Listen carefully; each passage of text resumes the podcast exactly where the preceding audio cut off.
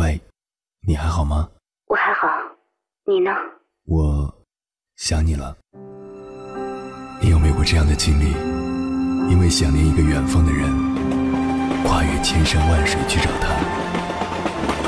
当你出现在他的面前，你发现他也在等你。好久不见。原来我们早已彼此守候。我是迎波，这是我们的故事。交通广播《心灵夜话》栏目，千山万水只为你。凌晨时分，让我收藏你夜晚的思念。生活本身就是一门博大精深的学问，洗衣、做饭、租房、买房、装修、恋爱。工作、人际关系、衣食住行、生娃养娃、婚丧嫁娶、生老病死，五花八门，不一而足。所有这些，可以用一个词来概括，那就是生活琐事。也许这就正是很多人眼中的苟且吧。但是，随着社会分工的越来越细，这些你不屑一顾的苟且里，任何一点做好了，也是一门不错的营生。能够让你过上足够体面的生活，而诗和远方是什么呢？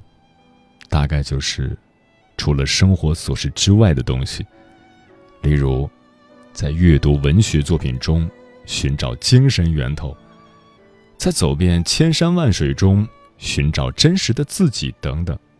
总之，它是一些看起来比较虚无缥缈的东西。凌晨时分，思念跨越千山万水，你的爱和梦想都可以在这里安放。各位夜行者，深夜不孤单。我是迎波，绰号鸭先生，陪你穿越黑夜，迎接黎明曙光。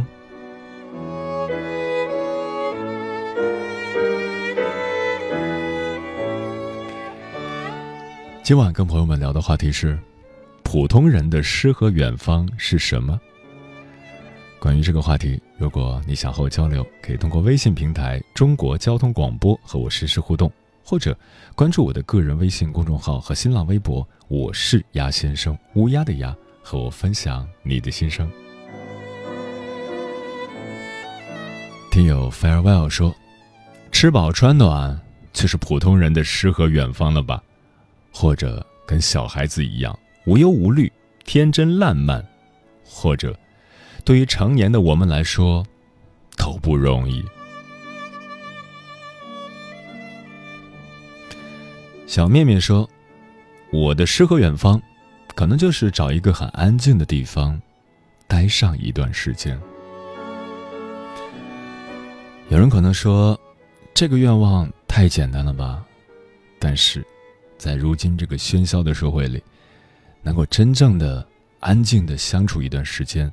给自己一个独处的空间是非常难的，即使你身边没有一个人，但你还有手机呀，连着手机似乎就连着一个嘈杂的世界，各种各样的角色，各种各样的关系，各种各样的压力都在一个小小的手机里汇集，除非你扔掉手机，才有可能让自己暂时安静下来。但是不看手机，心里更燥得慌。深海里的太阳和星星说：“白天是社会，晚上才是人间。经历了一天的忙碌，下班后在自己的书房看书、喝茶，远离城市的喧嚣，可以给自己的心灵找到一个栖居的地方。对我来说，就能够找到自己的诗和远方。”有生之年说。就像是定义自由一样，诗和远方对每个人都有不一样的定义，而我理解的诗和远方，就是逃离现实。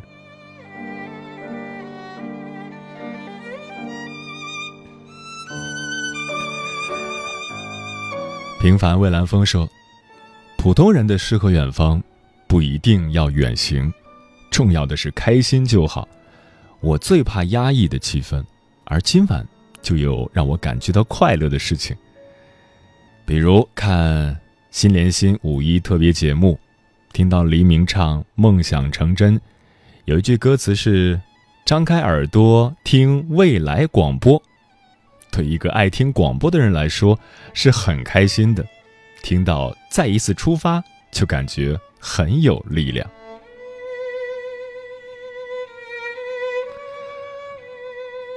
木可末端说：“不管我在哪里做什么，只要当下的自己心态感到平和满足，就是诗和远方。”爱在深秋说：“眼前未必就是苟且，远方未必就有诗意。实实在在的过好眼前实实在在的生活，就是我的诗意。”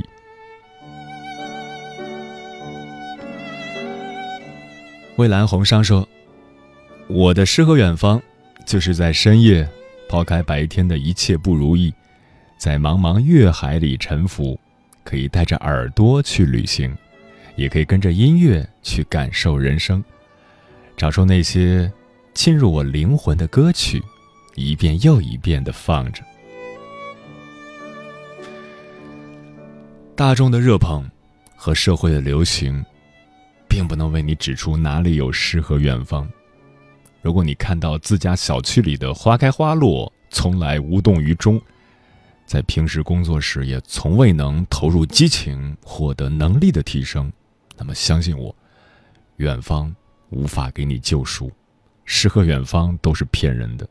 反之，则处处都能发现美好，无心安处，即是远方。我往前走。走到哪儿就是哪儿，走到哪儿，哪儿就是远方。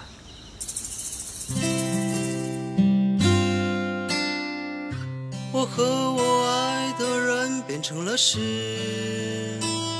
深夜里的每一次呼吸。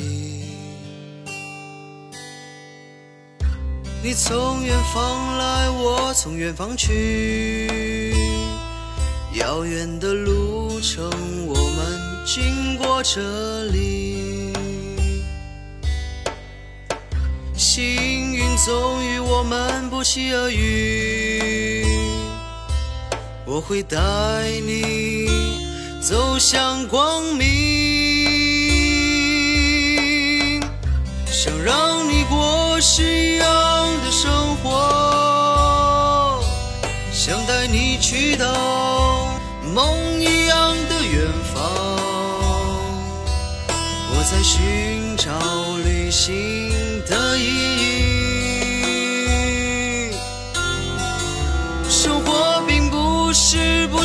要诗和远方，而有些失望常常带来感伤。如果你只是靠远方虚渺的希望。那是幻想。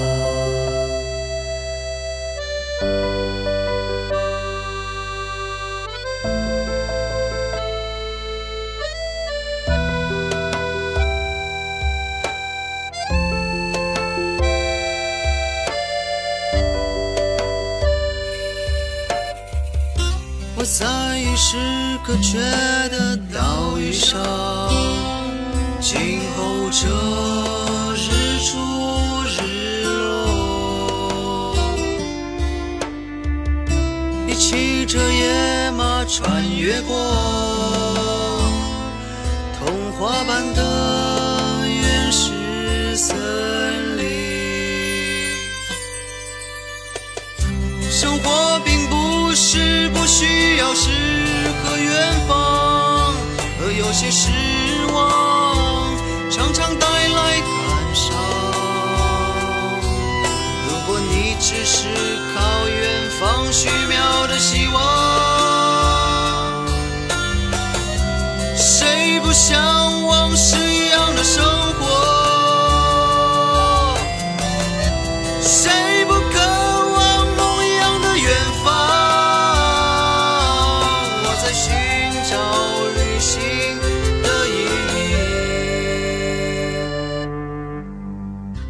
但是只要一谈到诗和远方。我和我的钱包就开始慌张。希望每个向往诗和远方和你。我们这一代人有着各种各样的压力，生活的压力，工作的压力，挣的钱赶不上房价，每天风里来雨里去，颠沛流离的生活着。我身边的很多朋友都是如此，从毕业开始就完全靠自己，每逢过节还要给家里寄钱，即便再苦也是跟父母报喜不报忧。有时候跟父母通电话说：“爸妈，我挺好的。”电话刚放下，眼泪就出来了。的确，我们的压力太大了。可是，在现实生活里的苟且，我们难道就不能做自己了吗？好不容易过个节日，就吃上一顿大餐，攒够了钱，就来一次说走就走的旅行，放松一下自己，对自己好一点有什么错吗？即便我们仍在这个城市里摸爬滚打，难道每天除了承受压力之外，就不能够好好的放纵一下吗？接下来，千山万水只为你，跟朋友们分享的文章，名字叫《干掉眼前苟且的，从来不是诗和远方》，作者钱美静。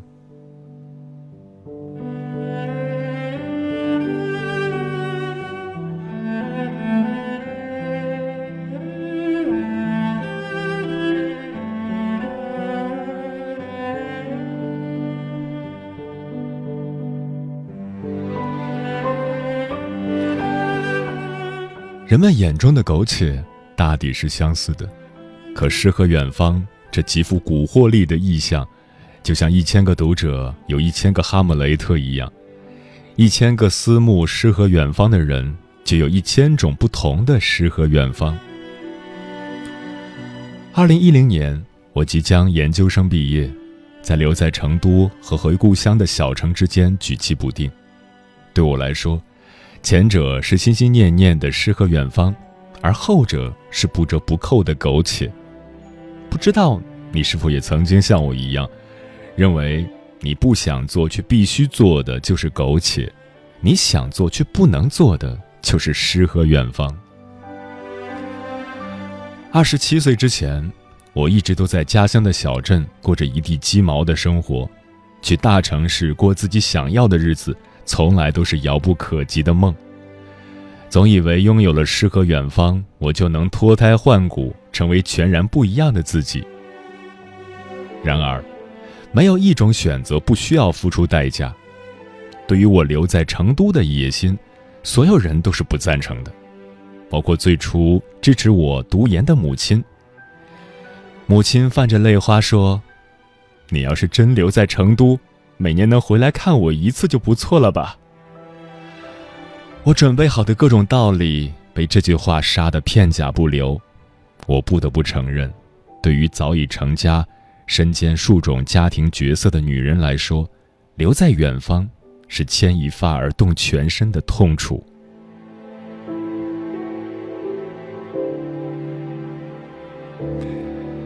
最终，我选择了眼前的苟且。虽然心有怨念，却不得不依然在鸡零狗碎的生活里打着滚儿。有了诗和远方做参照物，眼前的苟且变得更加不堪。单调而重复的工作，三点一线的小圈子，都让人心生烦闷。心情不好的时候，常常赌气的想：如若我留在成都，生活一定多姿多彩吧？那温润的气候。浑厚的文化底蕴，开阔的气场，光是想想就让人神清气爽。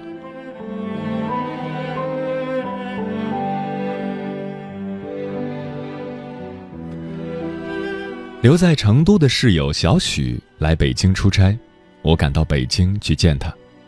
小许的情况跟我很相似，只是他比我更勇敢，克服重重困难留在了成都。本以为拥抱了诗和远方的他一定满满的正能量，谁曾想他居然和我一样，生活也是满满的槽点。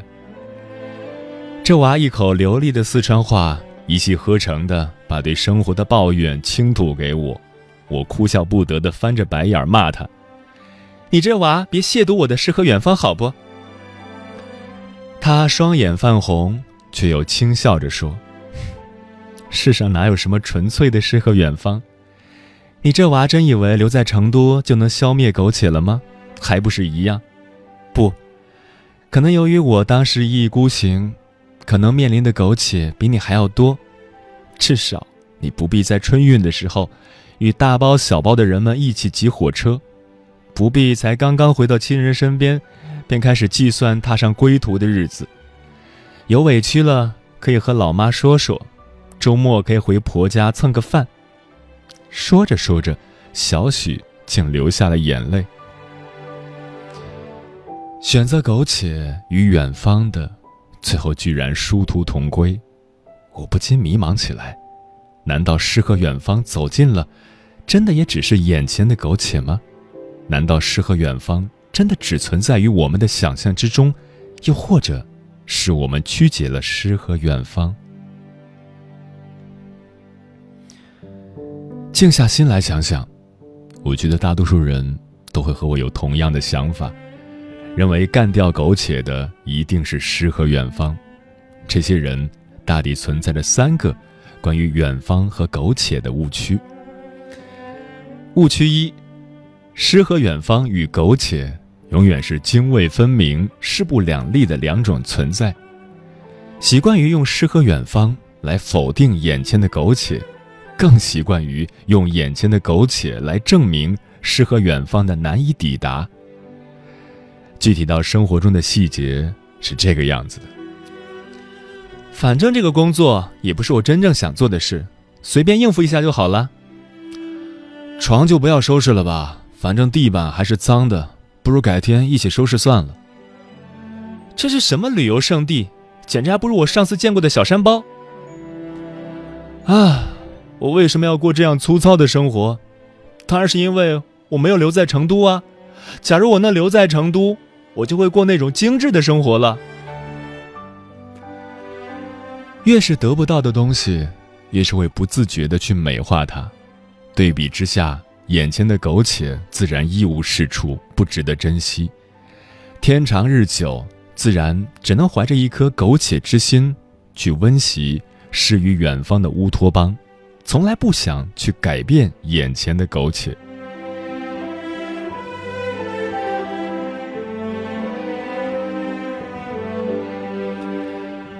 误区二，对于长期生活在苟且之中的人们。诗和远方永远是一个模糊的指向，所以，他们对诗与远方永远缺乏理性的分析，只会朦胧地认为苟且是现实中的自己，诗和远方是理想中的自己，所以，他们的诗和远方只是美丽的海市蜃楼，是天马行空的幻想，基本没有什么可操作性。就算有朝一日真的有机会奔向他们的诗和远方，也会很快的坠入另一轮苟且。误区三，他们希冀的大抵是一次纯粹的蜕变，而不是一次又一次具体的抵达。他们从来不曾认识到诗和远方也要经过一步一步的丈量才会最终抵达，所以，他们从来不认为。在苟且中一点一滴的努力，都是在为诗和远方奠基。就算他们很努力，他们也很少去体会努力带来的快乐，因为他们要的是诗和远方。就像那个建造楼房的古人，他要的只是第三层。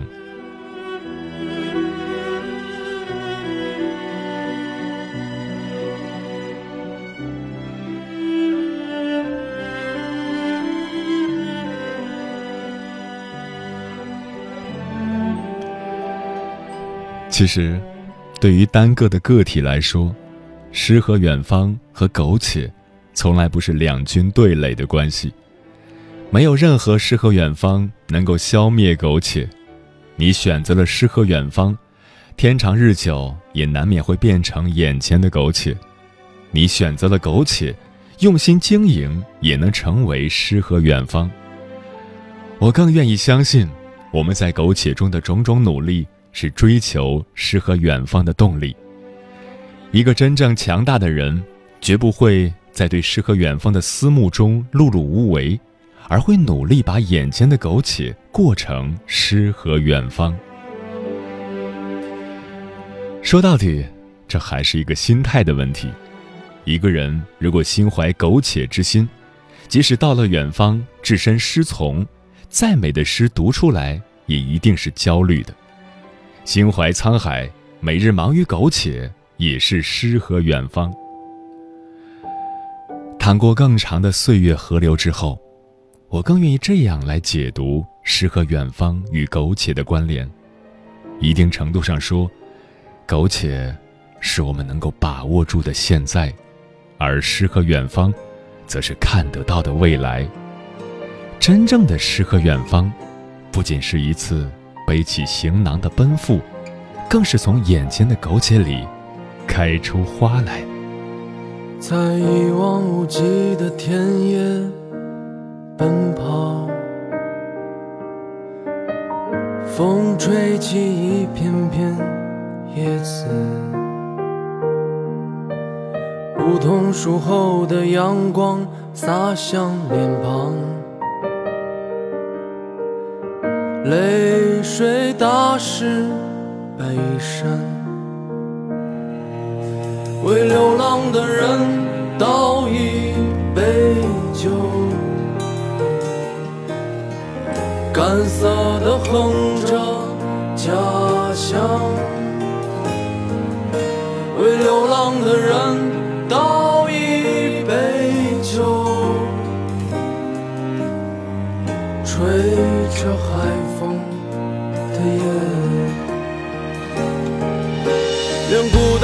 孩子有一顿丰盛的晚餐，愿善良的人照亮夜晚，愿童话在梧桐树后。的夏天，愿你有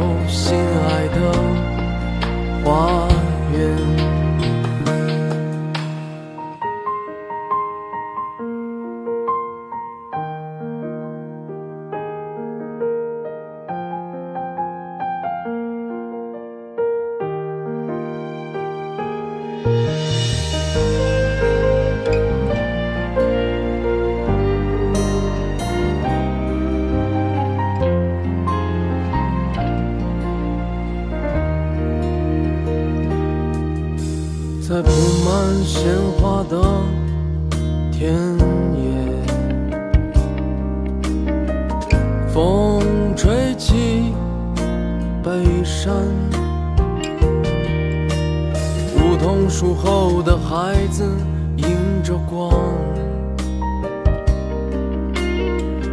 满是希望和呐喊，为流浪的人倒一。杯酒，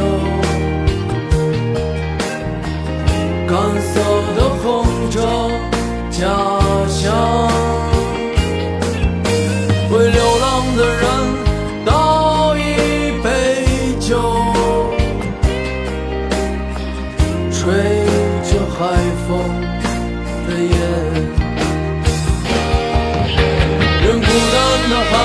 有一顿丰盛的晚餐。善良的人照亮夜晚，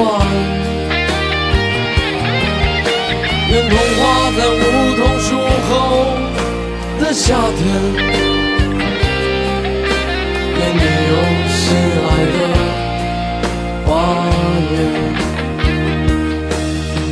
愿孤单的孩子在照亮的夜晚。